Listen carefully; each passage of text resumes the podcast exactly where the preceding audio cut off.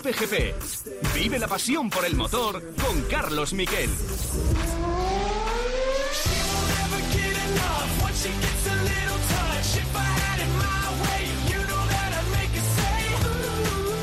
Hola, ¿qué tal? Buenas tardes, bienvenidos a Cope GP. Vaya fin de semana que hemos tenido de motor, en el que no hemos tenido grandísimos éxitos españoles, pero que hemos tenido muchas cosas de las que hablar. Lo primero, el Gran Premio de Rusia de Fórmula 1, que más allá de la carrera, una carrera que ganó Botas porque salió mejor que Verstappen y en la que quedó tercero Hamilton, lo más importante sucedió fuera de la pista. Ahora escucharemos los audios, pero a Hamilton le sancionaron por salir desde una zona peligrosa e irregular, que no se puede hacer ensayos de salida, le metieron 10 segundos y en un principio le iban a meter 4 puntos en el carnet. Eso hubiera supuesto su anulación en Nürburgring, no correr la carrera de Nürburgring. Y lo hemos sabido porque lo dijo la tele finlandesa antes de que saliera la carrera y seguramente se lo contó uno de los comisarios del fin de semana que era el expiloto Mika Salo. ¿Qué pasó? Que después, a los 10 minutos, se quedó en dos puntos. Y cuando acaba la carrera, Louis Hamilton empezó, dijo lo siguiente, fijaros asegura que la FIA le persigue por intereses para que el Mundial acabe mejor y sea más igualado. Vamos a escucharlo. ¿No te parece excesivo? Por supuesto que lo es, pero no es inesperado. Ellos están intentando pararme, pero está bien. Solo tengo que bajar la cabeza, estar centrado y veremos qué pasa. Bueno, pues eso es lo que decía Hamilton. A, la vez, era toda una campaña. Mercedes protestaba ante los comisarios. Bueno, pues al final, esas dos puntos de penalización que tenían, que le colocaban a solo dos de una posible exclusión, se quedaron en cero. Finalmente, nada. Lo único que le perjudicó efectivamente es que no ganó la carrera, pero siempre se sanciona con dos puntos por cualquier error eh, de seguridad. Pues esta vez en el carnet, pues esta vez por cada una de las sanciones se le puso uno como excepción y al final se ha quedado en cero porque recibió órdenes del equipo y 25.000 euros para Mercedes. Esto es lo que se llama ser un poder fáctico, tener capacidad de presión y poder cambiar las cosas para que todo siga igual y está líder en el campeonato con 44 puntos de ventaja y han pasado más cosas, las comentamos ahora mismo en titulares.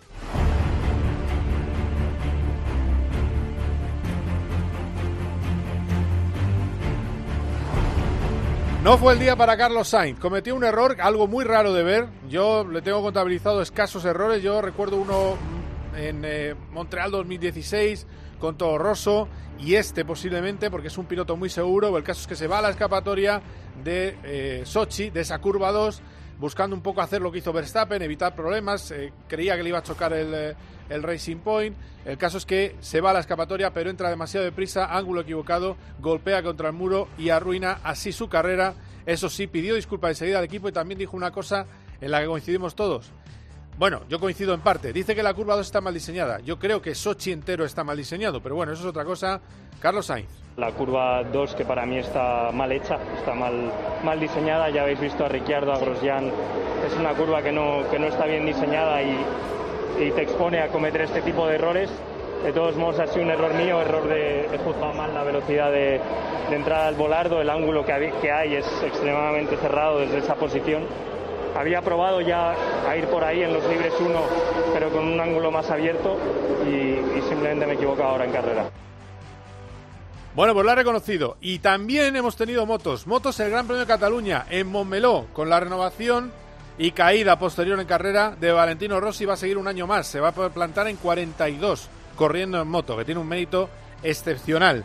Y en la carrera, pues si es una vuelta más, gana Joan Mir. Le faltó una vuelta al piloto de Suzuki, iba sin ruedas Fabio Quartararo, que fue el vencedor final, y tercero acabó la otra Suzuki de Rins, cuarto Morbidelli, quinto Miller y dez noveno Maverick Viñales. En el Mundial, la situación es que es líder de nuevo Fabio Quartararo, 108 puntos, Joan Mir tiene 100 sin haber logrado ninguna victoria y Maverick Viñales está con 90, se queda un poco atrás después de caerse Andrea Dovicioso que tiene 84. De las voces del día me quedo con la alegría del, ganador Quartararo. Ahí sí que ha ido, que ha ido muy bien, em, sobre todo que ha sido un momento, eh, he pasado momentos muy difíciles y ganar aquí en un circuito que, como lo he dicho, eh, es uno de mis favoritos. Eh, ha sido espectacular. Eh, hemos tenido muchos problemas de, de, grip a final de carrera, que parece que los, los dos chicos que están conmigo en final de carrera tienen algo más y bastante más. Así que no tengo palabras para describir la carrera, pero qué hemos hecho hoy, pero lo más importante es que llevamos 25 puntos para casa. Y tres victorias, ¿eh? que eso va a decir mucho en este mundial tan igualado. La alegría de Joan Mir. Mir está siendo la sensación del año. Eh, el año pasado es que es su segundo año en la categoría. Cuando gana Moto 3, ya lo dijimos, tiene trazas de Márquez. Y es verdad, tiene mucho talento natural Joan Mir, solo le está faltando la victoria. Así hablaba con Izas con Ruiz en Dazón. ¿Ahora sí me vas a hablar del Mundial o todavía no hablamos del Mundial? Sí, sí, pero sigo sin, sin haber ganado. O sea, sí que está claro. Sí, pero es que este año igual no, no hace falta. Hay que, hay que ganar, hay que ganar carreras. hay que ganar carreras. Sí que es cierto que estamos siempre allí y los puntos pues van sumando y, y estamos muy cerquita del primero. No sé a cuánto exactamente, pero muy cerquita. Bueno, pues eso, que está muy cerquita del, del primero. Bueno, está a ocho puntos del eh, líder y sobre todo eh, a nueve décimas de ganar. Y yo creo que va a llegar la victoria de eh, Joan Mir. Y también fue la reivindicación de Alex Rins, que salía decimotercero y acabó en el podio. Otra vez el desgaste de neumáticos, que fue clave para la Suzuki Alex Rins. Ha costado mucho y la verdad que lo importante es que nunca hemos tirado la toalla. Esta temporada hemos pasado por muchos eh, altibajos, eh, más bajos que altis pero bueno, estoy estoy súper contento, súper feliz. Eh, ya tocaba, como te decía antes, porque lo hemos buscado mucho después de esta lesión. Quieras o no, estoy al 100%, pero no tengo el mismo músculo en el brazo, ¿no? Y sufro bastante durante el fin de semana, así que solo me queda felicitar a Suzuki por el trabajo que está haciendo, dedicar a toda la gente que me hubiese gustado que hubiese estado aquí, sobre todo dedicarle a, a Luis este podio. Luis Salom, qué bonita dedicatoria. Estuvo una, había un mural del fallecido Luis Salom que era muy amigo de Allen Rees y, le ha dedicado ese podio que es un precioso detalle. Ha habido más cosas. En la carrera de Moto 2 ganó el líder del mundial, Luca Marini, por delante de San Lowe's y de eh, Antonio. El mejor español fue Jorge, Jorge Navarro y Canet acabó octavo y Ramírez eh, noveno. No, no fue de luego el mejor día para los españoles en un mundial en el que Marini es el líder, Bastianini segundo a 20 puntos y el mejor español es Jorge Martín que volvía, por cierto, este fin de semana a la categoría. Y en Moto 3 hemos tenido que lamentar la caída del que, el que era hasta ahora líder del campeonato, Albert Arenas. Una caída además le tiró McPhee.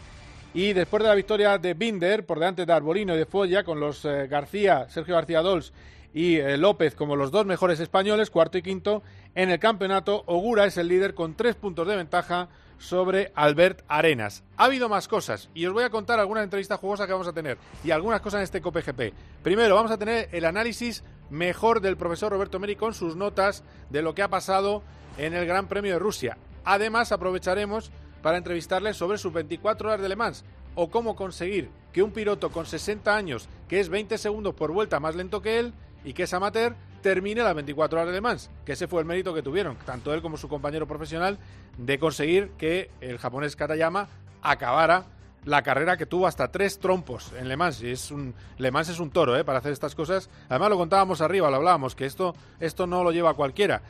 Y además vamos a tener, por supuesto, el análisis con Borja González de todo lo que ha pasado este fin de semana en Barcelona y dos entrevistas muy jugosas.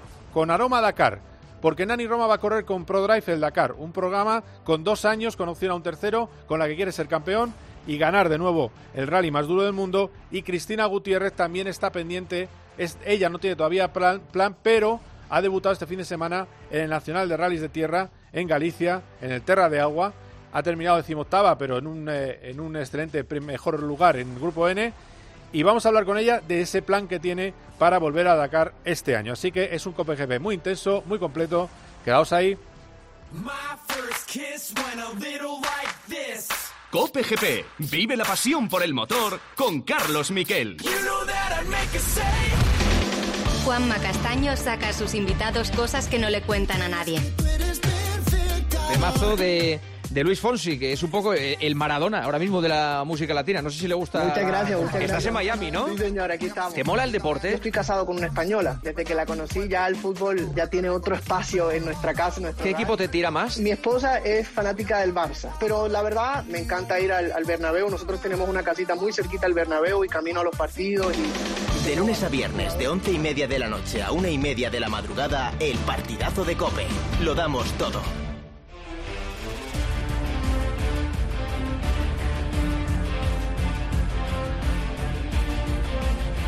Hola Roberto Meri, ¿qué tal? Buenas tardes. Hola, buenas tardes, ¿cómo estamos? Empezamos ya, saco, con la sintonía. Eh, tenemos que hablar mucho de Le Mans, que me tienes que contar el secreto para que eh, de lo que yo valoro como que yo puedo acabar las 24 horas de más, porque las acabó tu compañero de equipo eh, con 60 años. Pero antes de eso, quiero que me des las notas del Gran Premio de Rusia, así que si quieres empezamos por lo más chungo, el suspenso del fin de semana para el profesor Roberto Meri. Va, el suspenso del Gran Premio de Rusia se lo vamos a dar a Alexander Albon, que tuvo una carrera bastante mala, eh, cometió algunos errores, se quedó sin neumáticos, tuvo que parar varias veces y Verstappen consiguió acabar segundo con el mismo coche, así que bueno, yo creo que este fin de semana se lo merece Alex Albon. Muy bien, eh, eso, de- eso demuestra que eres amigo de Carlos Sainz. Hombre, siempre. vale.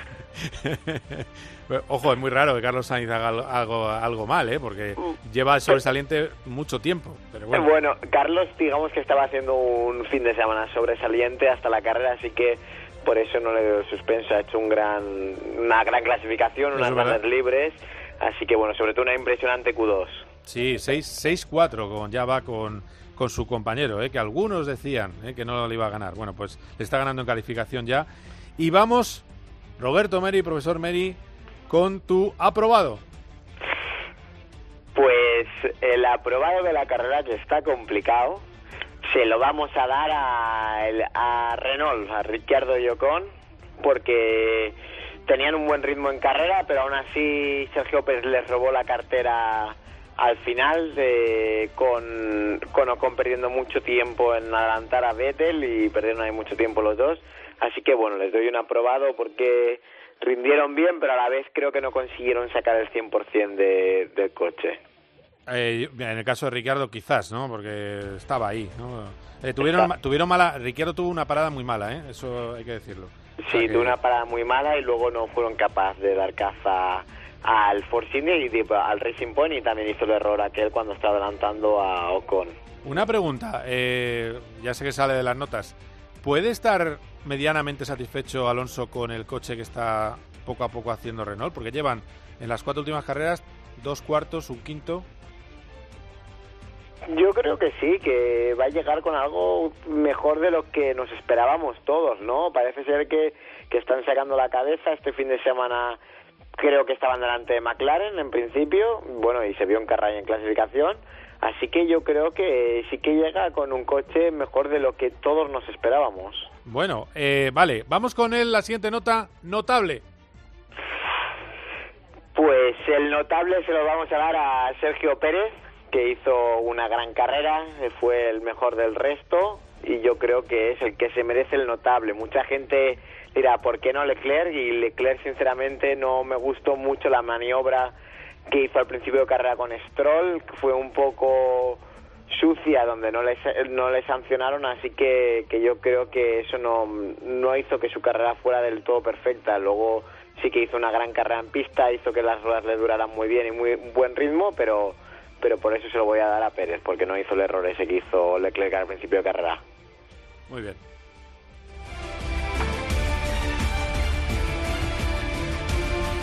Y terminamos con el sobresaliente, por eso te he puesto un poco de ambiente, porque claro, el sobresaliente es algo muy especial y me va a sorprender, yo creo, un poco el sobresaliente. ¿A quién se lo das?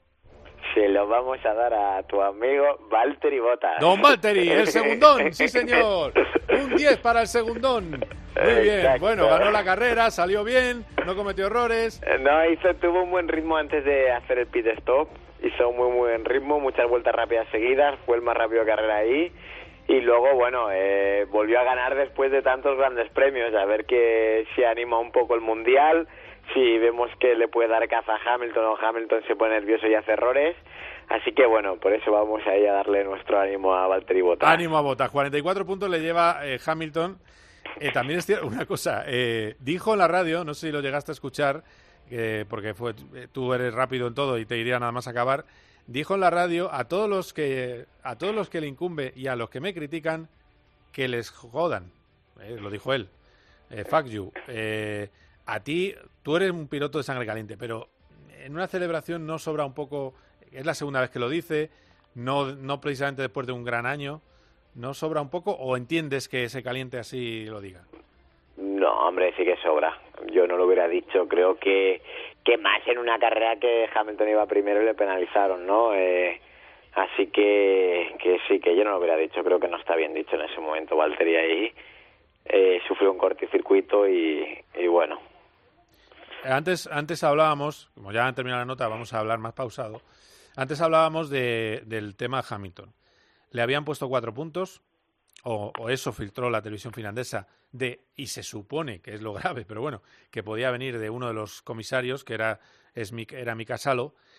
Eh, luego, cuando llega la sanción, son dos. Normalmente son dos por cada sanción deportiva. Luego, cuando llega la sanción, se reduce a uno por cada uno, son dos, pero se queda solo dos de eh, no participar en una carrera. Algo cambió en, ese, en esa fase. Y luego, cuando se queja Hamilton y dice que la FIA va contra él, que quieren perjudicarle, y Mercedes se queja también. Hamilton dijo que era ridículo, que va a vigilar a partir de ahora que no se inventen, que no se inventen sanciones, que están, que cree que están manipulando el campeonato para que sea más igualado y más eh, entretenido. O sea, rajó todo lo que podía decir alguien, lo dijo Luis Hamilton ayer le quitan la conclusión, le quitan los puntos. ¿Qué opinas de eso? A mí, pues ya, como antes te comentaba, me parece muy mal. Si, si te ponen una sanción, es una sanción. Eh, no puede ser que porque digas que, te parece injusto te la quiten. O sea, si te la han puesto es por algo, sí. Que, que esté mal puesta o no, pues no lo sé. Pero lo que la FIA mismo, o sea, la FIA mismo pues está enseñando que se equivoca y, y no me parece no me parece muy correcto que por sea, porque sea Lewis Hamilton se la quiten, pues me parece más incorrecto, ¿sabes? O sea, eh, no sé, la verdad que no me parece un movimiento bueno de la FIA, parece bastante bastante malo y, y que se contradigan ellos mismos, pues es lo peor que les puede pasar. No, la excusa es que dice que obedeció al equipo, pero bueno, eh, tú también, en realidad fue un diálogo, él pidió hacerlo y el equipo le dijo que lo podía hacer. Pero tú sabes bien que. Pero no hablaron de la posición exacta, ¿eh? O sea, en ningún momento dijeron, porque claro, él le dijeron que podía hacer y creo que se fue no sé cuántos metros más para adelante. Después de una curva rápida sería al pit lane derecha. Es que yo me acuerdo que se puede, he corrido ahí y sé que se puede hacer a fondo justa, saliendo del box con las gomas que no están en perfecto estado. Y claro, y encontrarte de repente un coche para ahí, pues sí que sí que puede ser peligroso, ¿sabes? Así, así que, que que es que es lo que te digo, que la FIA me parece muy mal que se la pongan y luego se la quiten, o no se la pones, o se la pones directamente al equipo, o, ¿sabes? Pero no puedes, porque lo que diga él eh, cambies la penalización, ¿sabes? Eso no... claro, él, él dice que en cientos de, en cierto, cientos de veces lo ha hecho en muchos circuitos del mundo, que yo sepa en el Mundial siempre es ahí, siempre hay una posición donde se tiene que hacer, porque si no eh, tomas ventaja. Si tú lo haces en otro punto donde, donde las condiciones se parecen más a la línea de salida, tú estás tomando ventaja sobre tus rivales que lo hacen en el sitio estipulado. Creo que no se puede hacer, que se puede hacer en un sitio distinto a la salida de boxes en Spa por la salida complicada de boxes y también... Sí, aparte nos advierte en Spa, ¿eh? porque claro, tú sales del pit lane y, y, y, no puedes acelerar porque tienes una curva de a 60 por hora y por eso te obligan a hacerlo en la derecha bajada que hay una, una casilla posta para ello. Ah, vale. Y creo que en Interlagos también hay algo parecido, ¿no? Que tampoco se puede... Eh, Interlagos pasa un poco la misma situación, que tú nada más quitar el pit limiter, que es donde en teoría se hacen todos los circuitos, tienes una curva encerrada a izquierdas y luego otra a derecha, total que no te, no te da tiempo a llegar a los 100 por hora. O sea, es imposible. Por eso te dejan hacerlo en otro sitio. Vamos a ver, que para ti la sanción te parece correcta, quiero decir, es que es así en la norma. Sí, pero más que nada porque es que si no lo ha hecho nadie, porque si lo puedes hacer tú. Claro. Claro. ¿Sabes? Ese, ese es el problema, o sea, o todos o ninguno. Y si tú lo has hecho, que te va a dar ventaja, de hecho el grip ahí será más similar al de la parrilla de salida, eh, te va a dar ventaja sobre tus rivales. De hecho, bueno, hizo una gran salida Hamilton. Eh, eh, pues yo creo que tienen que ir todos con las mismas armas, no tú tener más armas que el resto. Claro. Y si está, o sea, si, si realmente no se podía, pues no se puede, punto y final. Eso es lo que lo que lo que me extrañó sinceramente es cómo llegaron él y su equipo a, hacer este error. Sí, puede ser prepotencia también, ¿eh? Decir, bueno, tira por ahí, haz esto, lo otro, da igual. Esto también cuando ganas y regresen la... Pero bueno, mira, les costó la victoria al final. No los puntos de carne, que a lo mejor también deberían haber caído, pero bueno, es lo que hay. Eh, a ver, bueno, Le Mans, super relevo, ¿eh? ¿eh? Tanto por la noche tuyo, eh, hiciste cuatro horas y media, ¿no? Eh, casi con un paroncillo, pero a saco y luego eh, viendo las 20 mejores vueltas, tu ritmo era como el de un Oreca. Un Oreca era tres, tres segundos más rápido que tu coche y, por ejemplo, ibas como un Oreca, que no iba mal, del de Oreca de Juan Pablo Montoya. Ese era eh, tu ritmo, una auténtica barbaridad, ¿no? O sea, que terminaste contento de tu rendimiento. Sí, los stints lo que fueron fueron muy largos, porque claro, yo me yo en teoría hacía dos stints eh, antes de la noche, que los hice, y luego tenía planeado hacer cuatro, descansar cuatro de mi compañero Nick Foster y hacer otros cuatro yo, que ya son bastantes stints, ¿eh? o sea, no suele haber ningún piloto que haga más de cuatro, de hecho no sé si alguno hizo cuatro. Y entonces, claro, hice los cuatro y me pidieron, oye, por favor, alarga uno, uno más, que el ritmo está siendo bueno y, y vemos que las ruedas aún te duran. Y claro, era la primera vez que iba, que, que iba a hacer los cinco, entonces dije, sí, sin problema, lo puedo alargar. Y lo alargué. Y entonces, claro, me bajo del coche y digo, ahora tendré un poquito más de descanso. Y me dice, no, no, que tu compañero va a hacer tres en vez de, en vez de cuatro. Hizo tres. Y, y claro, en vez de descansar, pues eh, el planning que tenía previsto, que eran dos horas y media o algo así, nada, descansé. Te, te digo, dormí diez minutos entre esto y otro. Y ya eran, creo que me volví a subir al coche yo a las cuatro de la mañana. Y total, que me, que me vuelvo a me vuelvo a subir y tenía planeado esta vez cuatro, digo, o sea, sí que serán cuatro, ¿sabes? No serán más. Y me subo y nada, cuando llevo otra vez cuatro, eh, me dicen por radio, eh, ¿cómo vas? Y hombre, pues la verdad que estoy cansado, le digo. Dice, ¿podrías por favor alargarme uno más? Que es que así se sube directamente mi compañero Nobu, el japonés. Sí, Nobu, sí. Y no hace falta que se suba Nick. Y entonces, por favor, hazme el favor. Y digo, ostras, pero es que tengo que ir al baño. Tengo que ir al baño y estoy cansado y tal, y no sé qué. Y, y el tío, por favor, hazme uno más y ya está. Y digo, bueno, y claro, hice uno más y realmente en ese estaba destrozado. ¿eh? Es la primera vez que llevo un coche de carreras diciendo, guau, no estoy ya a mi 100% ni de reflejos, ni físicamente. Sabes que nunca me, creo que nunca había sentido, bueno, nunca había sentido esa sensación de notar que no estás al 100%. Claro, claro, y, claro. y lo estaba notando, digo, guau, no tengo los mismos reflejos y tal, pero bueno, eh, al final lo hice, le dejé el coche a Nobu y, y como y acabamos la carrera con un con un ritmo bastante bueno, eh, fui bastante rápido, la verdad, para el coche que teníamos, el siguiente Liger estaba un segundo y pico, bueno, mi compañero estaba a un segundo y el siguiente un segundo, un segundo y pico por vuelta y el siguiente estaba dos segundos, dos segundos y pico, así que la verdad que bastante buen ritmo, pero claro, pero los Oreca, como tú dices, estaban un paso bastante grande, por dos pasos diría yo, por delante de los Ligers, así que que nuestro coche, aparte de, de que fuera más lento, era más complicado de llevar también porque tenía mucho menos grip en curva, de hecho te, éramos los más rápidos de velocidad punta y, y claro, ¿Cuánto, ¿Cuánto cogiste en, en, insisto que esta no es la categoría del MP1, pero se corre mucho? ¿Qué velocidad una, punta una cogías? barbaridad, 338. Vale. Sí, sí, una barbaridad para un MP2. Y Nobu se atreve a coger un bicho que va a 338. Sí, la verdad que está como una cabra, porque es que no es que dices, no, que es una recta que se pone a 300, no, es que hay cinco veces que pasamos los 300 por hora. Claro.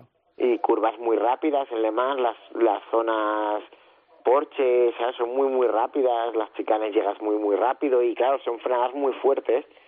Claro, y el, y el Nobu se sube ahí, no. Y claro, a mí me impresiona. Yo la, la verdad que me di cuenta de lo que hacía él, que era una proeza, cuando me subí después del confinamiento en Spa al coche, la, la primera tanda que di, dije, ¡buah! Esto corre que no veas en recta, no me acordaba yo que corría tanto esto.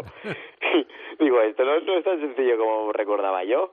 Y, y dije, ¿y este se va a subir ahora al coche este con lo que corre esto? y claro, se subió. Obviamente le falta bastante tiempo, pero se subió, dio las vueltas, nada, perfecto y volvió. Y dije, ¡buah! Pues sí que tiene mérito. Ya, ya, pero, ya, co- pero como tú dices que, que si encontramos un sponsor para ti, eh, tenemos tiempo hasta que cumplas los 60 años, yo te entreno, Carmichael, te pongo al sitio hecho, sí, sí. y hacemos las 24 horas juntos cuando quieras. Oye, magnífica idea, ¿eh? Magnífica idea. Claro, él, él está realmente, eh, su mejor vuelta, ¿cuánto está de la tuya? Su mejor vuelta de carrera, que fue al principio de carrera siguiendo a la cola de coches y delante de los GTs, que tenían los LMP2 ahí delante de referencia, hizo 3.47 creo que hizo. Vale, y tú era 3... 30, mi mejor vuelta. No, 3.32, ¿no? En carrera sí, pero la mejor del fin de semana 3.30 y la suya mejor del fin de semana 3.47. Ah, vale, 17 segundos. 17. Que en verdad en Spa le faltaba casi lo mismo, 15, O sea, que ha 17. mejorado. Ha mejorado, sí, sí, no, ha mejorado, ha mejorado. La verdad que, que el primer stint ese me impresionó. De hecho, él hizo los errores cuando se cansaba, o sea, el primer stint y pues sí, le faltan estos 16, 17 segundos, pero luego es cuando hace los errores, cuando ya lleva eh, una hora en el, el, coche conduciendo se nota eh, la falta del estado físico, que es cuando hace el trompo y tal, y claro, ahí estaba el problema. Bueno, bueno, es que nos hemos reído antes en la redacción con un, eh, con un árabe que alquiló una vez un, un Fórmula 1. y se estrelló a los 300 metros. Claro, no, pues no, no mejor lo supera fácil, mucho, vamos, mucho mejor Nobu. bueno, de todas maneras, yo tengo, yo tomo el reto. Nobu, Nobu con un Mercedes, cuidado, ¿eh? Nobu con un, sí, Nobu con un Mercedes. Eh, cuidado, cuidado.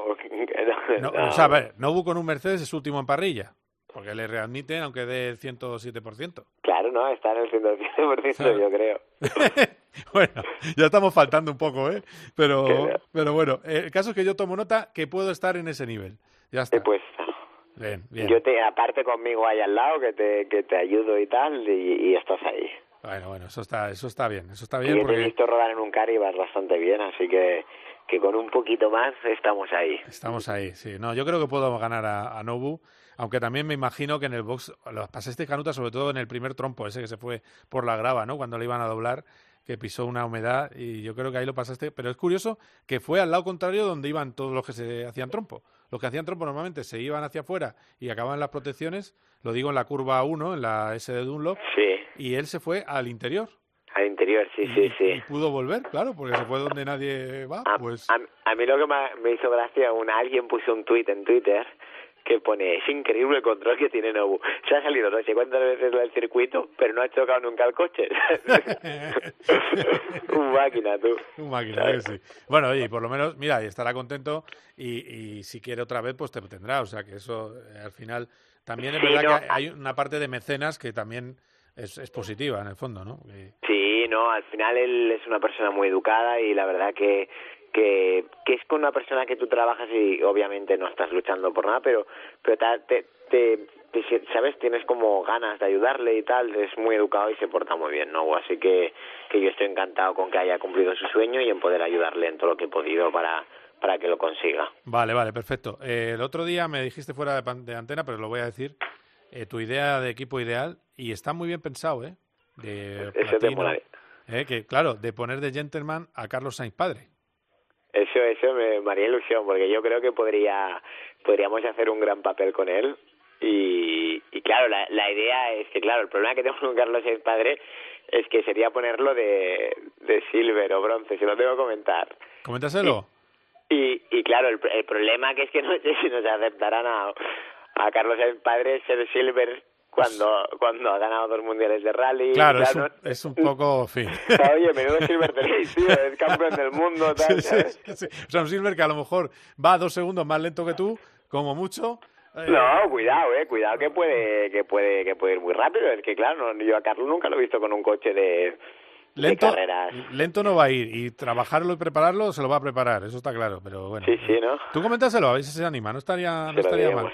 Y si no, Zab, señor Zab Brown, eh, Roberto Meri, para el año ah, que viene. claro, Zach tiene el coche, que, el coche que más corre lo tiene El coche que ganó, así que pues para adelante. Eh, te, Teto, que ha sido un placer, que volveremos a hablar, como siempre, y, y que te quiero ver en la Resistencia. Harás alguna más, ¿no?, este año. Sí, a ver si todo va bien y podemos hacer alguna más. Que depende cómo esté el calendario y todo lo que pase con el COVID. Bueno, ¿Eh? pues venga, pues a ver si hay suerte. Un abrazo, Roberto. Un abrazo, cuídate. Un saludo. Chao, chao.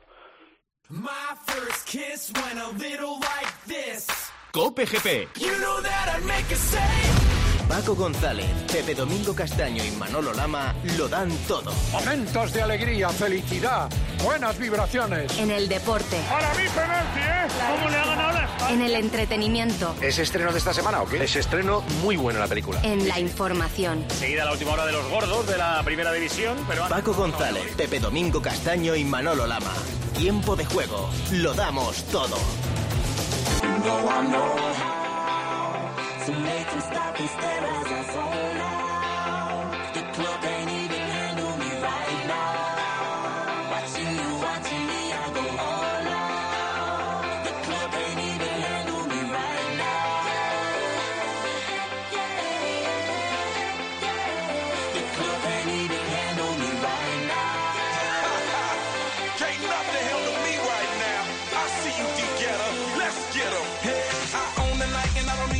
Hablamos de motos y no hubo público en Barcelona y es una auténtica pena porque las carreras merecieron la pena, estuvieron muy bien, pero sí estuvo allí Borja González, que es la persona que más sabe de motos de este país. Hola Borja, ¿qué tal? ¿Cómo estás? ¿Qué tal, Carlos? Muy bien, muy bien. Le voy a desgastar este término. Ya, ya, ya. Tú cuando quieras lo ha quito. perdido- ha perdido toda la credibilidad. Si la tuvo alguna vez, Eres uno, uno de los que sabe. soy uno que, que intenta hacer lo que puede. bueno, a ver, eh, de todas maneras, ya le estoy... Mira, el otro día fui crítico, pero le estoy empezando a coger ya el gustillo eh, al campeonato.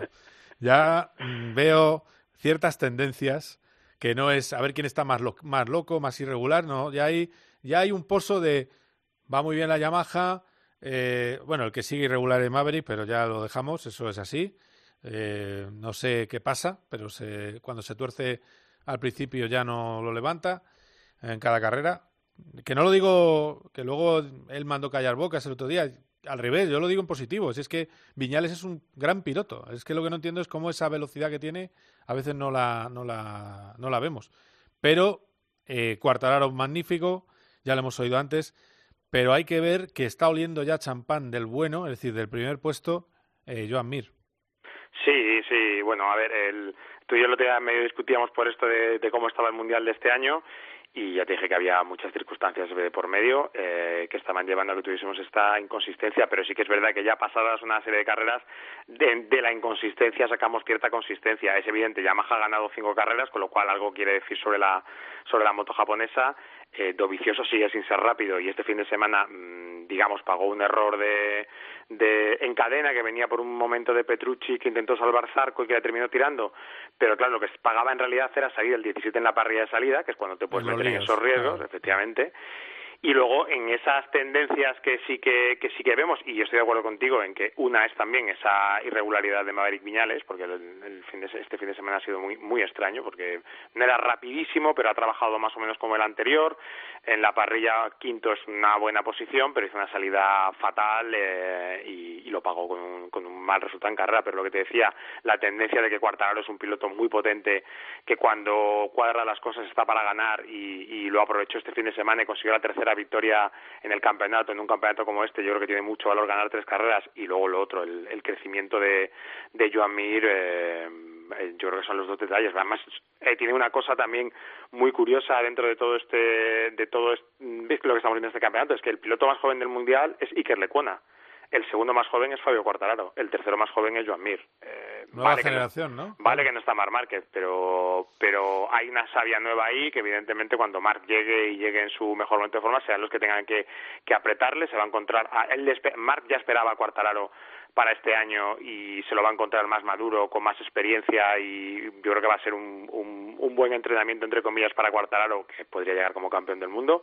Y, y Marc ya dijo el otro día cuando estuvo en el en, en Montmeló que bueno que de cierta manera le había decepcionado a Quartararo y Quartararo recogió ese guante diciendo que, que aceptaba lo que decía Márquez porque era real esa decepción y luego se va a encontrar a Joan Mir que es un piloto que está en su segundo año en MotoGP que el año pasado tuvo una lesión y tuvo una progresión más lenta pero que le ha cogido ya el punto a la categoría. La Suzuki es una gran moto porque es una gran moto y ha enlazado en las últimas cinco carreras ha hecho cuatro podios en la, en la otra hizo cuarto y, y no ganó en Australia en Austria porque porque vimos la bandera roja si no habría ganado esa carrera la, la segunda de, del, de Spielberg. O sea que ahí tenemos dos pilotos ya muy sólidos. Sí. Este discurso a lo mejor cuando hablemos después de Le Mans cambia por completo y tenemos otro líder ya pasa otra cosa y, y vete a saber pero pero sí que esas yo creo que son certezas de esta temporada Sí, es que yo creo que, que el, el tema es que los campeonatos tienen que tener cierta... Está muy bien que haya alternancia, pero tiene que haber una línea. Eh, es lo que yo decía. Yo, yo para mí, es lo que te dije el otro día, con quien estaba enfadado era con las Yamaha. Me parece que si Honda no puede estar porque no está su líder, Yamaha es el, equipo que tiene que coger el testigo. Entonces, si, si ya no ganan sin market, imagínate, es para decir, bueno, eh, señores, mirar, mirároslo porque... No te voy a decir, de todas maneras hay dos cosas ahí. ¿eh? Una es que eh, mm, Márquez es muy exagerado. El, el dominio suyo es tan exagerado que tapa todo lo demás.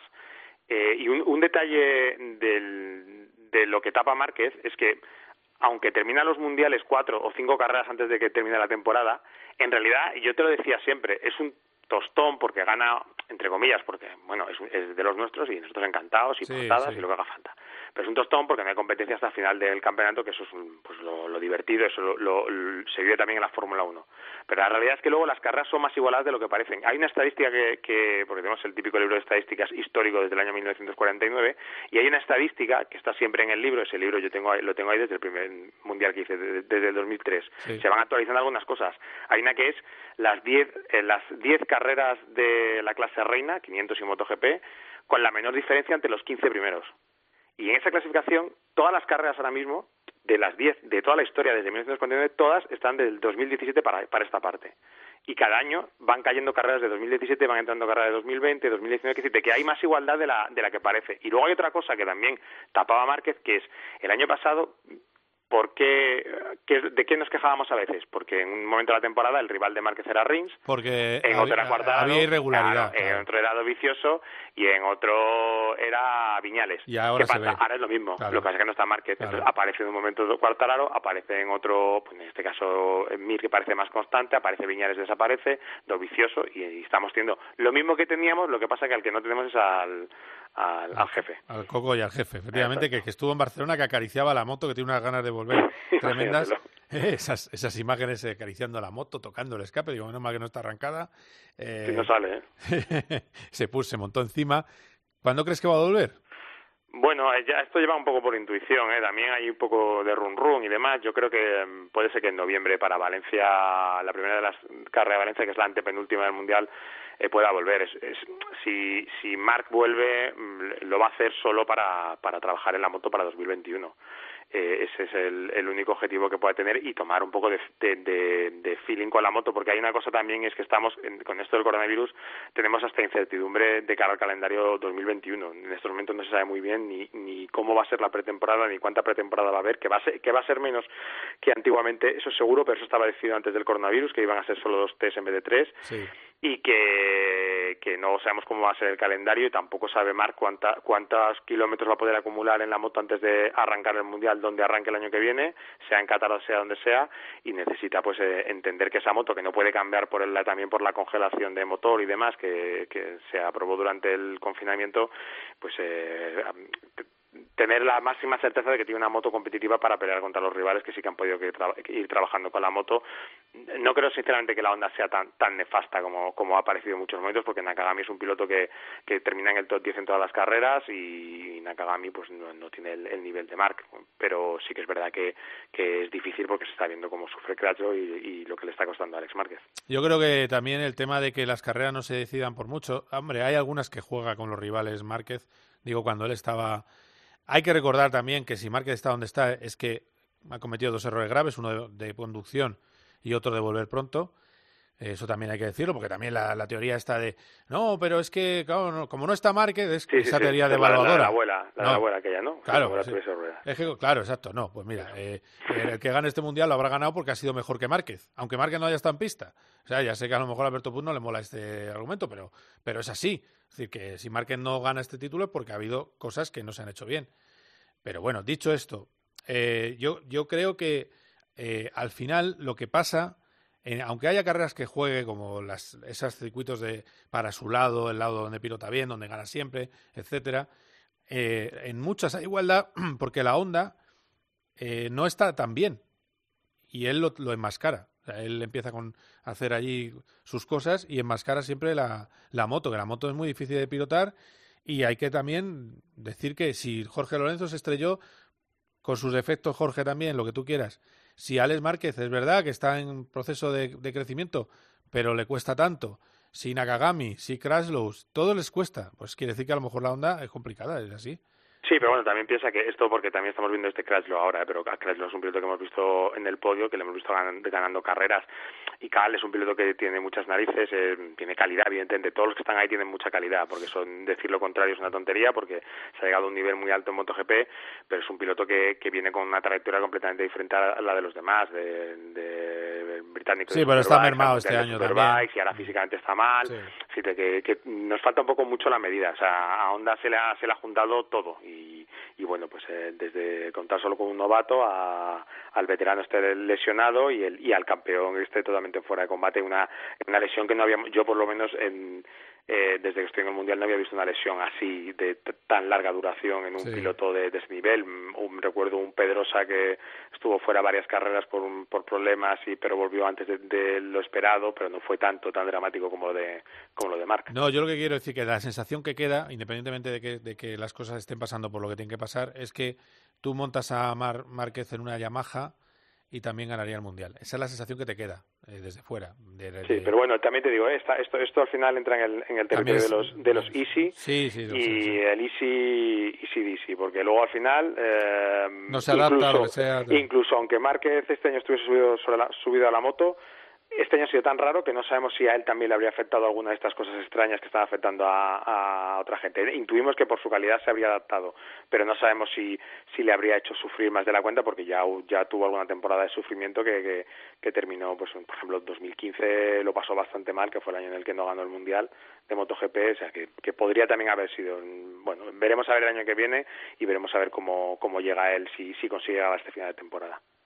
Bueno, a ver qué pasa. Eh, Borja, próxima carrera, Próxima carrera, Le Mans, son, es un triplete, creo que vosotros también hacéis triplete. o hacemos Le Mans y luego dos seguidas en el Motorland Aragón. El problema de Le Mans, pues lo que puede pasar en octubre, se espera que haga frío, temperaturas entre 10 y 15 grados, una cosa así, más o menos es lo que se está viendo ahora, probabilidad de lluvia, o sea que pues otro, otro factor que influya y que, que nos cambie por completo la cara del Mundial.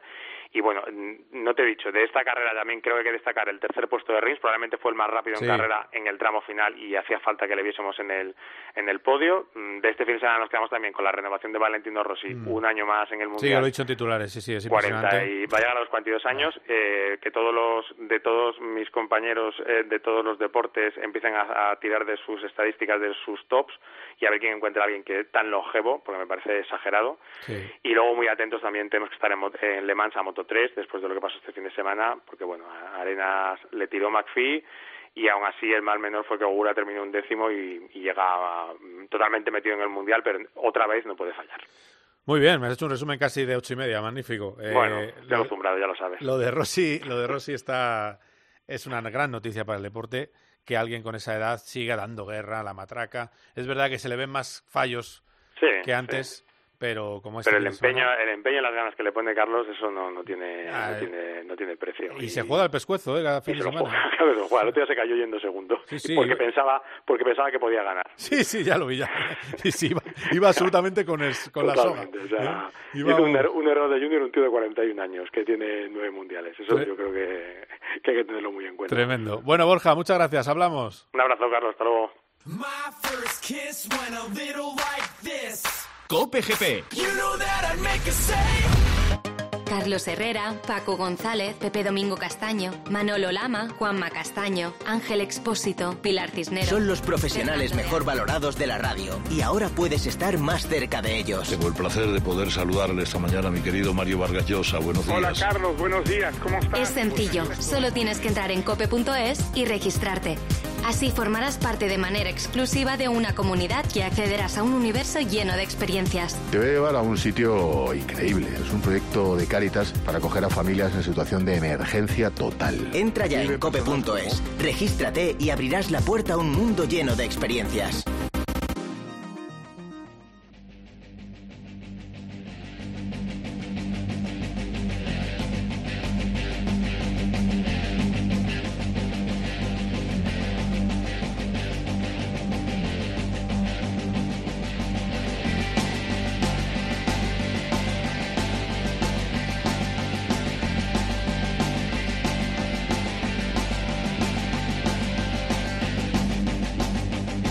Ya queda menos de 100 días para el Rally Dakar. En breve, el día 7 de octubre, estarán los coches del Dakar corriendo Rally Andalucía, que sustituye al Rally de Marruecos. Finalmente se va a poder llevar adelante, pero no en tierras marroquíes. Y hablamos con una de las noticias de estos últimos días, que es Nani Roma. Nani Roma va a correr el Dakar de nuevo, pero con un programa más ambicioso. Mejor que el año pasado, porque va a correr con ProDrive, con el patrocinio del eh, Banco de Bahrein. Y lo va a hacer en un plan de dos temporadas, con opción a una tercera con la intención de volver a ganar el Rally Dakar. Hola Nani, ¿qué tal? ¿Cómo estás? Hola, buenas tardes, ¿cómo estáis? Bueno, pues, eh, pues encantados de que vuelvas. Eh, hablábamos allí en el desierto. Bueno, hemos hablado entre medias con una entrevista que tuvo, tuvo mucha polémica luego, eh, por, porque dijiste la verdad, claro, que dijiste que, que no había material para los sanitarios de protección. Y, y claro, porque cuando en este país se dice la verdad sin estar adscrito a nada, simplemente como ciudadano, molesta. Es una cosa simpática. ¿eh? No, no, sé, no sé si alguien te dijo algo de aquello, pero, pero Sí, sé que tuvo lío, sí. Sí, sí, sí, sí, tu- tuvo lío, pero bueno, ¿sabes lo más importante de los líos estos? Es no mirar a lo que la gente dice, ¿no? Yo creo que uno es como es, por lo bueno y por lo malo. Luego tenemos la, entre comillas, una suerte porque nos comunica, con- contacta o nos comunica con el mundo las redes sociales, pero lo, lo negativo es que está abierto a todo el mundo, ¿no? Y también respetable cada opinión. También te digo, hay gente que le parece bien tus opiniones, hay otra gente que no, y luego está ya todas las redes sociales que allí hay todo, toda la basura. Todo, todo. todo está allí y luego es- depende cada uno lo que le lo que le primero la importancia que le dé Sí. y, y lo que y, y lo que sigue es las las redes Eh, yo creo que yo no las sigo mucho y cada uno y aparte intento respetar a todo el mundo gente que le gusta lo que hago gente que no y gente que le gusta lo que digo gente que no por tanto Claro. escucha no para adelante No, no, bueno, y además encima, encima decías que qué viene un hombre que da puesto de trabajo, eh, que es el dueño de Zara, eh, sí, que sí, gestiona bien una empresa. Estas cosas que hay, hay personas que les cae mal, que no lo entienden muy bien. Sí sé por qué, sé por qué tiene, ¿eh? porque, o sea, es curioso y es, es absurdo, porque en Estados Unidos, eh, eh, al la gente que triunfa, pero, aparte, la gente que triunfa o que, que es- es- está valorada de una forma y aquí, pues tenemos la tendencia que la gente que triunfa, pues tiene que hacer las cosas mal. tiene Yo no digo que hagan cosas mal, también te digo. También, sé, todo es el que mundo. no sé, ¿me entiende? Todo el mundo hacemos cosas bien, cosas mal, pero escucha, da igual. Pasado, pasado es y ahora lo tenemos que intentar es que salir de esta, que tenemos una liada importante Sí. y tenemos que intentar salir y entre todos, pues, ostras, intentar aportar lo que sepamos cada uno, mirar mirar unos para, para adelante y, y ya está, y es lo único que nos queda, ¿eh? salir de esta y a ver si llega una vacuna, por favor. Sí, una vacuna. Y, y aparte, aparte, ¿sabes lo que pasa? Que luego cuando miras fuera, efectivamente, es lo que tú decías, Amancio Ortega, hay gente que tiene manía porque es rico. Es así. En, en- en Estados Unidos se le tendría idolatrado, aquí se le tiene Claro. porque tiene dinero. Que es una cosa curiosa. Es decir, a mí me molesta más eh, que haya un político que no hace nada o amigo de otro político y que se dedica a no hacer nada y que gana 3.000 euros de erario público que no un señor que sea millonario generando puestos de trabajo y haciendo un trabajo excepcional. Digo que me estoy metiendo un poco en un charco, ¿eh? pero Sí, sí, no, yo, yo, creo sinceramente, yo, yo que he estado por Arteixo, he tenido suerte de estar por allí corriendo carreras, piensa que la gente lo quiere a ese señor, lo quiere, lo, ¿sabes? Por tanto, yo qué sé, ya te digo, seguro que hace cosas mal y seguramente podría hacer cosas ah, diferentes y de otra forma, no sé, es que, pero, pero ostras, yo creo que el tío aporta ayuda am, y funciona, ¿no? Pero a partir de aquí, pff, yo ya, ¿sabes? Cada Sí, uno que opina sí, lo que quiere. que lo que quiera. Sí, sí, es así. Eh, bueno, eh, vamos al tema de, de carreras y esperemos vacuna y luego también eh, que algún día copiemos lo de otros países, lo de tener una estrategia global de país sobre una pandemia, que es una cosa también divertida, ¿no? 17 distintas, que también... eh, pero bueno, eh, es importante, ¿verdad? Bueno, eh, vamos al tema. Eh, el tema es lo siguiente. Vas al Dakar con ProDrive. Programa con visos de ganador. Cuéntame cómo es el coche. ¿Es un 4x4? ¿Potencia? eh, Bueno, ¿Qué idea de peso? sí. ¿De prestaciones? Eh, Bueno, es un 4x4, es, es un proyecto que, bueno, han hecho una joint venture ProDrive con Muntalaka, ¿vale? que es un fondo soberano de, de, de Bahrein, y mm, donde tienen el equipo ciclista, donde hay el equipo de Fórmula 1 McLaren, pues bueno, y han hecho este proyecto. Ah, ProDrive ha hecho, es un equipo inglés, un equipo inglés que la gente lo recordará hacia los Subarus que corría, corría Carlos, Carlos Sainz, Sí. a la época de Colin McRae, de esa pandilla, y pues esto es, esto es bueno, es un equipo de carreras muy grande que está, que tiene ingenierías, que hace cosas, ¿no? Y han hecho este proyecto, han hecho un coche nuevo, un 4x4, ¿eh? Am, sin, digamos, sin marca, ¿eh? no será un coche que no se parecerá a un Mini, no se parecerá a un Toyota, no se parecerá a ninguna marca, es un prototipo, completamente prototipo, 4x4, y bueno, nada, un proyecto, un, motor gasolina biturbo, y un proyecto muy interesante, sinceramente interesante, ah, motivador, ah, con muchas ganas de empezar. ¿eh? A partir de pasado mañana empezaremos los test aquí en Inglaterra, después de salir de la cuarentena, que llevo 15 días. Qué aburrimiento, aquí ¿no? encerrado. ¿Dónde, dónde estás metido eh, para esa cuarentena Bueno, obligatoria? Bueno, em, sí, me, me, alquila- me alquilaron una casa al equipo, ¿vale? Y estoy aquí, digamos, en el countryside, no, no, no muy lejos de Oxford, en un sitio realmente muy bonito. He tenido suerte dos semanas de buen tiempo, de sol, Ah, bueno. que parece parece Marbella más que Inglaterra. Ah, o sea, y bueno, he tenido esta suerte, por tanto, te- tengo, bueno, sitio para hacer deporte, bueno. Ah, escucha, tampoco me puedo quejar de nada, cero, cero quejas, ¿no? Y, y nada, y, y aquí estamos, a partir del miércoles empezamos a probar el coche y un proyecto muy, muy interesante y divertido. Sí. No, hombre, de luego, sobre todo es empezar de cero. Hay muchos rumores de que puede ser tu compañero Loeb. Sí, esto es lo que se dice, esto es lo que se dice, pero no lo sé. Bueno, si lo supiera tampoco te lo diría, porque no está público, pero pero no tengo ni idea, no tengo ni idea. Hay otros pilotos y esto, y sí, sé, sé que, que mucha gente, de hecho me han llamado muchos compañeros tuyos preguntándome esto, ya te digo, les, les digo lo mismo que, que te digo a ti, que no, ni lo sé y si lo supiera tampoco os lo diría, ¿no? Pero bueno, estaría muy bien, sinceramente estaría muy bien tener un compañero de este nivel al equipo, le daría mucha fuerza. Creo que entre los dos podemos hacer un súper trabajo y bueno, y no, no, ya te digo, muy ilusionados con el tema. Sí, ¿y, y qué sabes del recorrido del Dakar, eh, del nuevo recorrido? Ahí Bueno, están se- haciendo, están ahora ya haciendo reconocimiento, ¿eh? ya están, ya están haciendo ahora ya el, el equipo ASE ya está en, en, en, eh, en Arabia haciendo el reconocimiento. Será, saldremos de, eh, de Jeddah y terminaremos en Jeddah, o sea, Mm. será una vuelta que, que daremos la vuelta al país, digamos, Sí. y bueno, ah, poco más. Sinceramente, poco más sé, poco más sé. ¿eh? O sea que, se, que nada, supone, otra se vez- supone que será más, más lento, ¿no? Eh, La, la Dicen que sí, sí, dicen que sí, dicen que, que han cambiado, será un poco más lento que el año pasado, que habrá más navegación. Bueno, yo creo que el año pasado todos aprendimos de un desierto diferente, de un terreno diferente, de un, de un desierto mucho más rápido y que mucha gente le, le, le costó le costó adaptarse porque venían había mucha gente sobre todo pilotos de motos que nunca habían corrido en África eh, siempre empezaron ya al Dakar en Sudamérica y claro y el, el Dakar este pues ya era mucho más rápido. Yo creo que se han tomado decisiones buenas ah, sobre todo de seguridad para los motars que ya sabes que yo como ex motar pues Sí. me preocupa y, y bueno llevan sistemas de seguridad nuevos con airbag en una- unas protecciones con airbag ah, bueno toda una serie de, de- de normativas que creo que va a ayudar a la seguridad de todos ¿no? Sí, no, yo creo que eso es lo más importante, que no pase nada con las Sí. motos, No, eh, no, que, que ahí no. el, el trazado demasiado rápido, yo creo que jugó una mala pasada eh, Sí. el, el año pasado.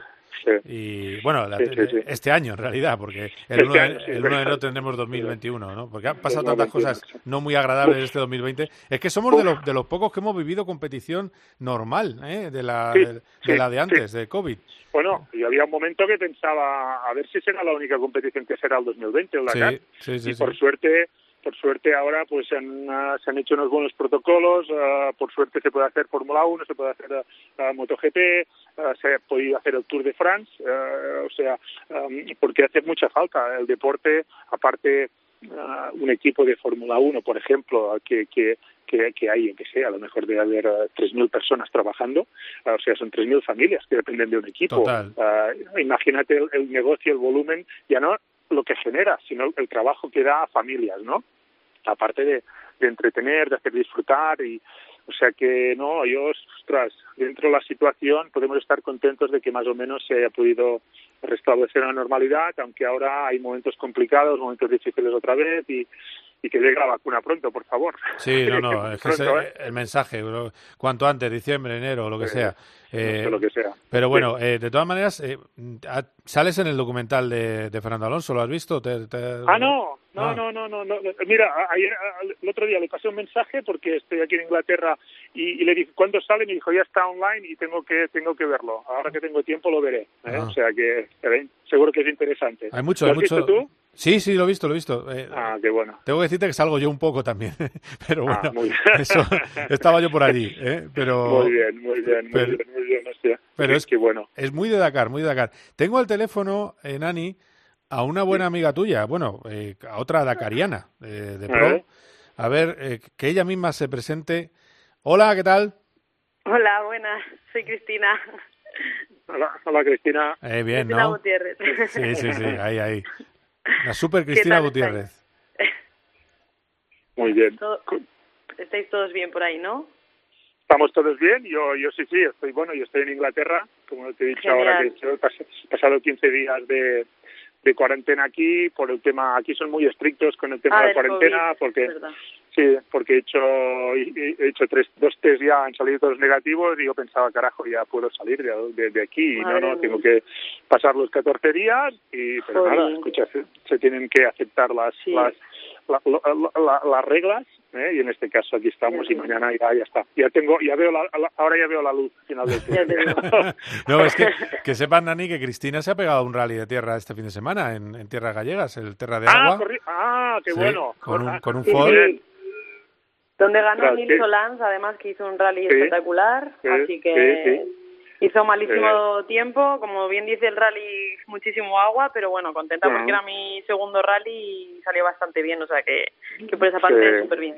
Ganó grupo N, o sea que bien, ¿no? Eh, Aquí Ah, irá muy bien esto para hacer manos y esto los rallies van muy bien, Cristina. eh, para coger técnica, para todo, Sí. rallies van muy bien, muy, muy bien, muy bien. Bueno, bueno, qué, bien. qué momento té que el que estamos teniendo, té con leche, eh, ya que estás en Inglaterra. Eh, Nani, que te voy a dejar ya, que tendrás eh, que hacer cosas, que, que, que muchas gracias. Que nada.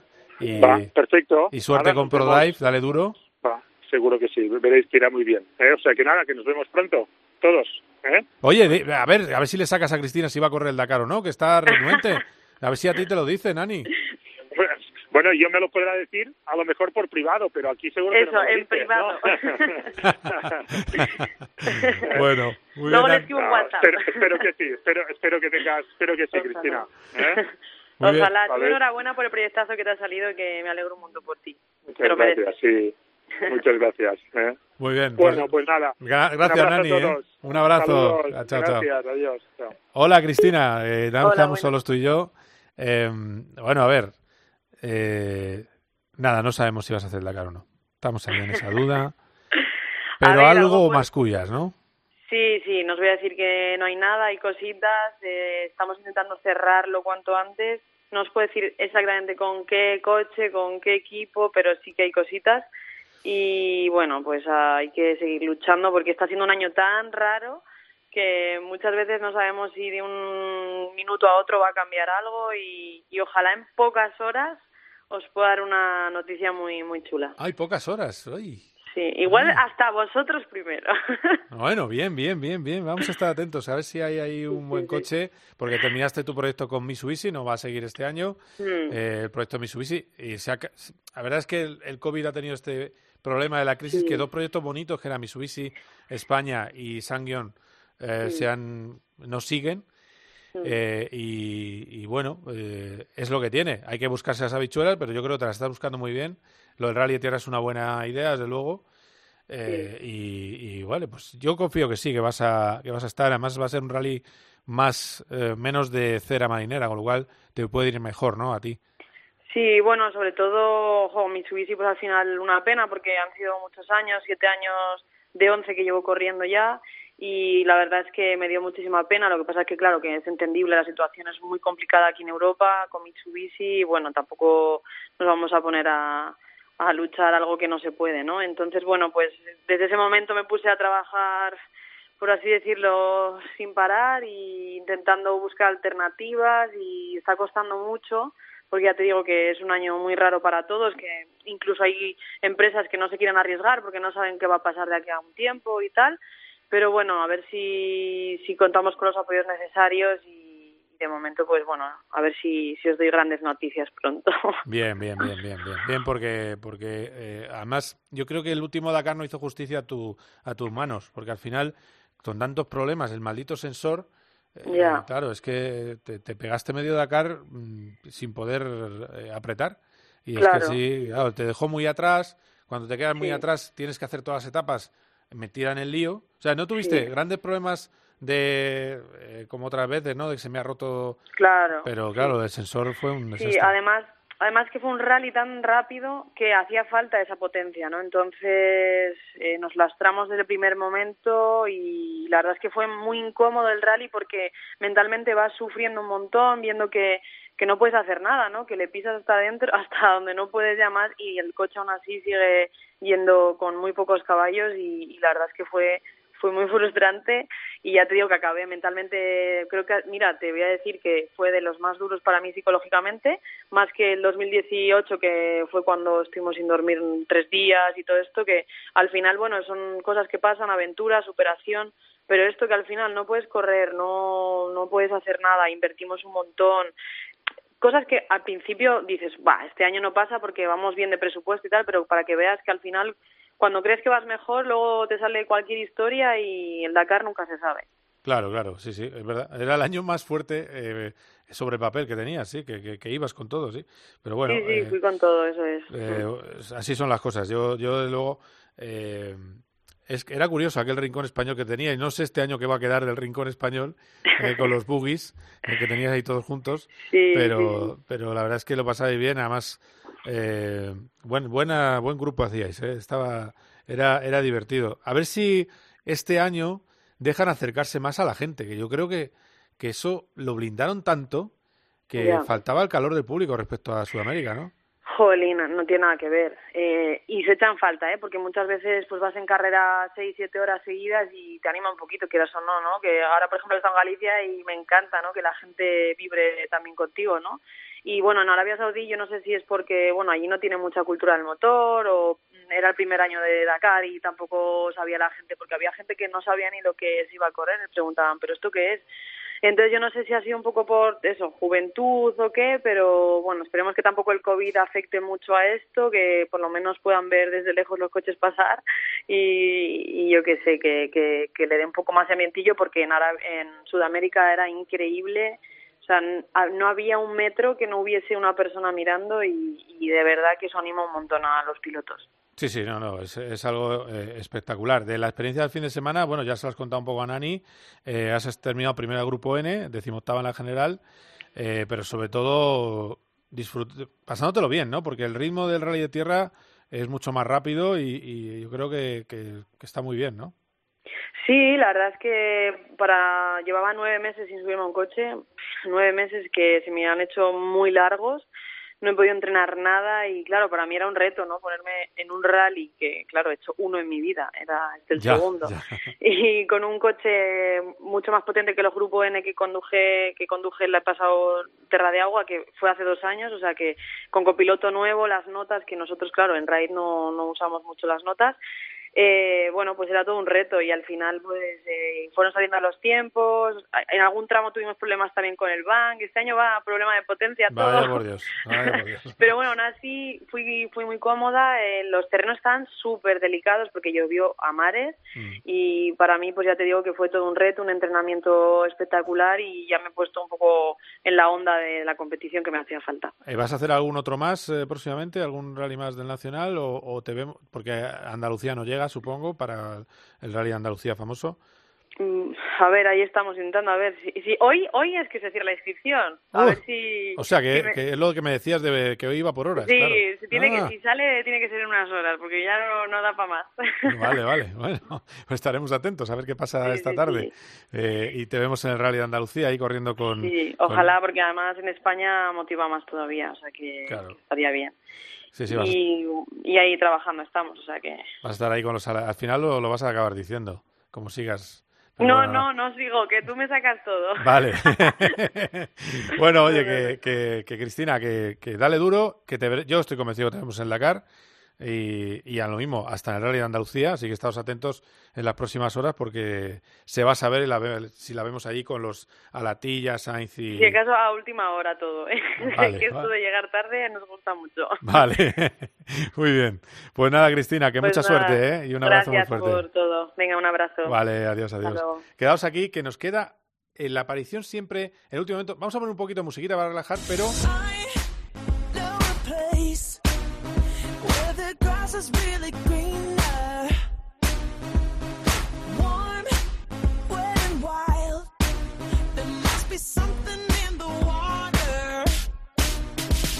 pero nos falta Carlos Barazal. Hola, Charlie, ¿cómo estás?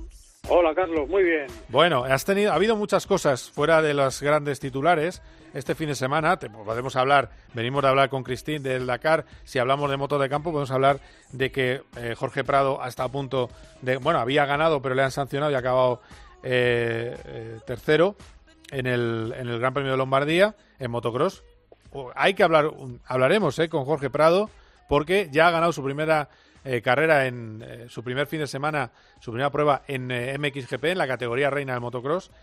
Pero hemos tenido otras competiciones, entre ellos el rodillo Chevrolet. Ha vuelto a ganar Antonio García con Jordan Taylor 4 de 4. Sí, la verdad es que están haciendo una temporada excepcional. A ver, eh, de Antonio no hay que, no hace falta decir nada, es todo reiterativo, pero oye, no está de más, ¿no? Eh, que es probablemente el mejor piloto de la categoría. Eh, le quitaron a Magnussen y había dudas, porque con Jack Magnussen él había hecho un, un tándem pues también casi perfecto, pero oye, le han puesto a Jordan Taylor, quizá un poquito más de sangre joven, y luego está Carlos el, el muro de Chevrolet, que sigue siendo alucinante, cómo manejan las carreras, cómo lo ven venir, y claro, eso y dos grandes pilotos, pues, pues ahí están. El coche nuevo promete mucho porque eh, no ha hecho más que empezar y ya está ganando con asiduidad, así que el título está es este año al menos muy cerca. Ya veremos en los venideros con, con ya digo con un coche nuevo que tiene todavía desarrollo por delante. Y qué pena la ausencia de Le Mans, sé que se lo hubieran ciscado también, pero bueno, es lo que hay. Madre mía, calla, calla, Calla, ¿eh? que, que daban ganas de pagar un jumbo de esos eh, antiguos, ¿eh? Un cargo. sí, sí, sí. Flotar un cargo. Madre Pero mía. bueno, no, no pudo ser, más bien así. De todas maneras, bueno, ha sido mi tocayo. Eh, luego, además, este fin de semana hemos tenido más líder a Mick Schumacher en la carrera de, de Sochi. Lo que Sí. pasa es que me estoy empezando a mm, estoy empezando a alejarme. Me he visto todo la Fórmula 2 y ahora que veo un coche que va en otra velocidad, que es el de Mick, me estoy empezando a mosquear. A ver, eh, acuérdate que ayer antes de la carrera de Fórmula 1 comentábamos que Verstappen se podía poner primero por el tema del rebufo, que aquí salir en la pole aquí no es tan no es tanta ventaja. Sí. Eh, él creo que salía quinto, salió muy bien, se puso tercero. Y luego hubo un detalle que aquí es donde está, eh, es un poco a lo que vas tú y estas cosas que pasan en la Fórmula 2, que han pasado siempre. Resulta que él eh, tiene compañero a Sherman con el que se está jugando el ruso, con el que se está Sí, jugando el título, sí, entre otros. Bueno, pues estaban las ruedas del ruso preparadas porque iba a entrar. Y Schumacher decidió adelantar su parada. Eso provocó un problema. Eh, de hecho, su victoria del, viernes está, está reclamada porque el jefe del equipo Prema no tiene la, la no está entre los mecánicos autorizados a manipular el coche, a trabajar en él. Y claro, cuando vio que entraba Schumacher, tuvo que empezar a dar órdenes a los mecánicos para que cambiaran rápidamente los neumáticos, porque cada piloto tiene los suyos. Bueno, eso le valió una reprimenda, ta, ta, ta. ¿Qué ha ocurrido? Que al, al hacer la reprimenda, lo que han conseguido los comisarios es el efecto contrario, ya que han levantado la liebre Sí, sí. de que haya habido una irregularidad. O sea, es que ¿Por qué? Porque no puede, él no puede intervenir en todo el tema de... en- no y, los y otra cosa, lleva un DRS distinto al del resto de la parrilla y se lo han dado por válido y lo que habrá. Eh, eh, claro, me, me hablan, claro, es que de- sabemos mucho de ese campeonato hace muchos años Claro. y cuando te hablan de, de motores que de repente eh, la velocidad de punta son Vuelan. iguales, pero aceleran mucho más, ese tipo de cosas, los 0 a 100 que hace son brutales. Él, claro, Claro. cuando cuando la máquina va, la confianza va subiendo, eh, bueno, da igual, va a estar en Fórmula 1 el año que viene, no sabemos No, si no, ha- si, si, si va a estar. O sea, si el, si el tema es que va a estar. Claro. no sabemos si en Alfa o en Haas, pero va a estar, porque también se habla de, de la posibilidad de Haas. Eh, ya veremos. Lo que sí está claro Sí. es que se sube, va a hacer, va a subirse en Nürburgring al Alfa Romeo del puesto de Giovinacci en los libres 1. Eso no está confirmado, pero se ha publicado ya. Y Sí, la, es y la fuente es el. Blick y el Blick. Yo es que he nombrado a la fuente, otros no lo hacen, a mí me gusta. La fuente es el Blick y el Blick suele acertar con las cosas de Alfa Romeo Sauber. Eh, Eh, eso. Y también ha dicho, ha dicho eh, el Blick que Raikkonen va a seguir en Fórmula 1 sí o sí. Hay rumores que dicen que a lo mejor en Haas, pero que eh, le ha dicho, yo creo que en Alfa, ya veremos, que ha dicho que va a querer seguir, eso seguro. Eh, no, perdón, que no, le ha dicho ya a Alfa Romeo que va a seguir, eso es lo que ha dicho el Blick, y yo estoy convencido que Kimi Raikkonen va a seguir y va a batir ya todos los récords, porque va Sí. a estar con 41 años en la Fórmula 1. Exactamente. Eh, no está mal. No, no, no. Pero bueno, vamos a ver qué pasa. Con Mick Schumacher, insisto, es un buen piloto, pero que nadie Sí. crea que es un genio. No lo es. Lo que pasa es que esto es, una, es un deporte de motor en el que el motor influye mucho y a veces y cuando son diferencias pequeñas en campeonatos eh, con no grandes diferencias porque las bases son las mismas se nota mucho más Eh, bueno pues nada más alguna cosa más del fin de semana hemos Eh, hablado con bueno. Cristina del rally de tierra Sí, mira, hay dos cosas. En, Sí. en la carrera del sábado de Fórmula 2 un accidente fortísimo ah sí entre Aiken y Giotto, los dos bien, sí pero un- una cosa un poco eh, que da miedo. El coche de Giotto se incendió y porque el piloto italiano en el golpe, pues las Tech Pro y demás, aunque se levantan, claro, sí, las Tech Pro se levantan porque van unidas entre sí, pero no van ancladas al suelo, si no perderían su, su eficacia. Bueno, da igual. El hecho es que el coche se incendió y las asistencias tardaron muchísimo en llegar. muchísimo Si Giotto se queda inconsciente o algo, no sé. Eh, esto deberían de mirar porque hacer hacer circuitos en polígonos pues no está mal, pero también luego los comisarios y las medidas de seguridad tienen que cumplir los estándares. Eh, otra otra más al equipo de de Masi. Y la otra es que tuvimos las 24 horas de Nürburgring. Ah es verdad Eh, eh, por Sí. cierto corría Andy Souce y corría Dani Juncadella Exacto. y sí. Dani, y Dani Juncadella eh, salía cuarto pero ahora remata No, tú ah, tuvieron que abandonar Eso a falta es. Mm. de una hora y el tema es que se tuvo que parar la carrera por la noche porque las condiciones eran absolutamente dantescas y no exagero que yo no soy muy partidario para las carreras entiendo que se parara Eh, lluvia torrencial pero torrencial que dices pero cómo es esto y en muchas partes del circuito con niebla eh, claro, en cuanto ya hubo un par de dos o tres salidas de pista y demás, decidieron sacar bandera roja y dijeron, miren, cuando vuelva la luz por la mañana volvemos, porque es verdad que la previsión era que iba a seguir en esos niveles de la meteorología, siguió como tal y demás. Eh, Andy ganaron en su clase, eh, de sus compis ganaron en su clase, así que muy bien. Y ha sido además la vigésima victoria de un BMW en la prueba a nivel absoluto, así que bueno, eso es lo que lo que deja. ¿Iba con BMW o con Porsche? Ah, no, a nivel No, no, no, absoluto, no, ya, ya, con Porsche absoluto. Andy, vale, No, vale. no, no, no, Perfecto, sí, sí, sí, ellos- vigésima. ellos ganaron en su. Es que hay tanta clase, Sí, sí, sí. tanta diferenciación. Creo que era V4, pero ahora mismo no, no te puedo Y hubo medidas, ¿eh? hubo medidas de seguridad que no dejaron al público estar en el antiguo Nürburgring, que lo echó mucho de menos, Claro. no, no estar en el, Sí, no, en no, el Nordschleife. Sí, sí. Muy Yo bien. creo que eso les ayudó al tema de la, de la suspensión por la noche.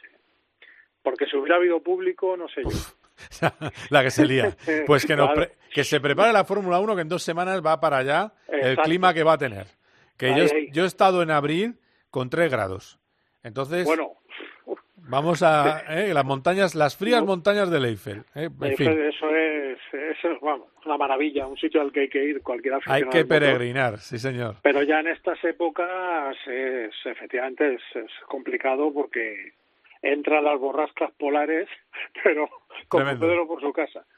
Bueno, Charlie, pues eh, perfecto, pues muy bien. Que gracias por todo y que nos eh, escucharemos en dos semanas el Gran Premio de Alemania en Nürburgring. Ha sido un placer como siempre. Cuídate. Lo mismo digo, un abrazo a todos los oyentes, hasta luego. And in the naked light I saw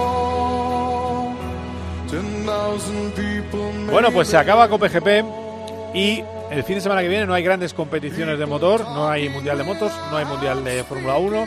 Sí tendremos tres seguidas en la semana siguiente. Así que, eh, bueno, pues estaros atentos. Vamos a ver semana de tranquilidad, pero nunca hay que descuidarse. Siempre hay noticias, siempre pasa algo. Así que en un año que ha habido muchas noticias en el mundo de los fichajes de la Fórmula 1, estamos atentos que quedan todavía algunas eh, perlas por cerrar. Parece que salen los dos pilotos de Haas. Parece casi seguro que va Mick Schumacher, que seguirá Raikkonen. Bueno, estaremos atentos a todo eso y a lo que pueda pasar. Y os recomiendo, decía antes el gran técnico Hernández que iba a hablar de Alonso en el programa. voy a hablar un poco de Fernando Alonso. Bien, para que se sienta contento, os recomiendo Fernando en Amazon Prime, un documental magnífico y que la verdad es que retrata perfectamente no tanto la persona, que yo creo que ahí no ha entrado en el morbo personal y es lógico, pero le veréis en su casa cocinando, pero sí sobre todo en el retrato del deportista y eso realmente está muy muy logrado. Así que ha sido un placer, cumplida ya la promesa de que iba a hablar algo de Fernando Alonso. Hasta aquí PGP, adiós. Of silence. Cope GP con Carlos Miquel.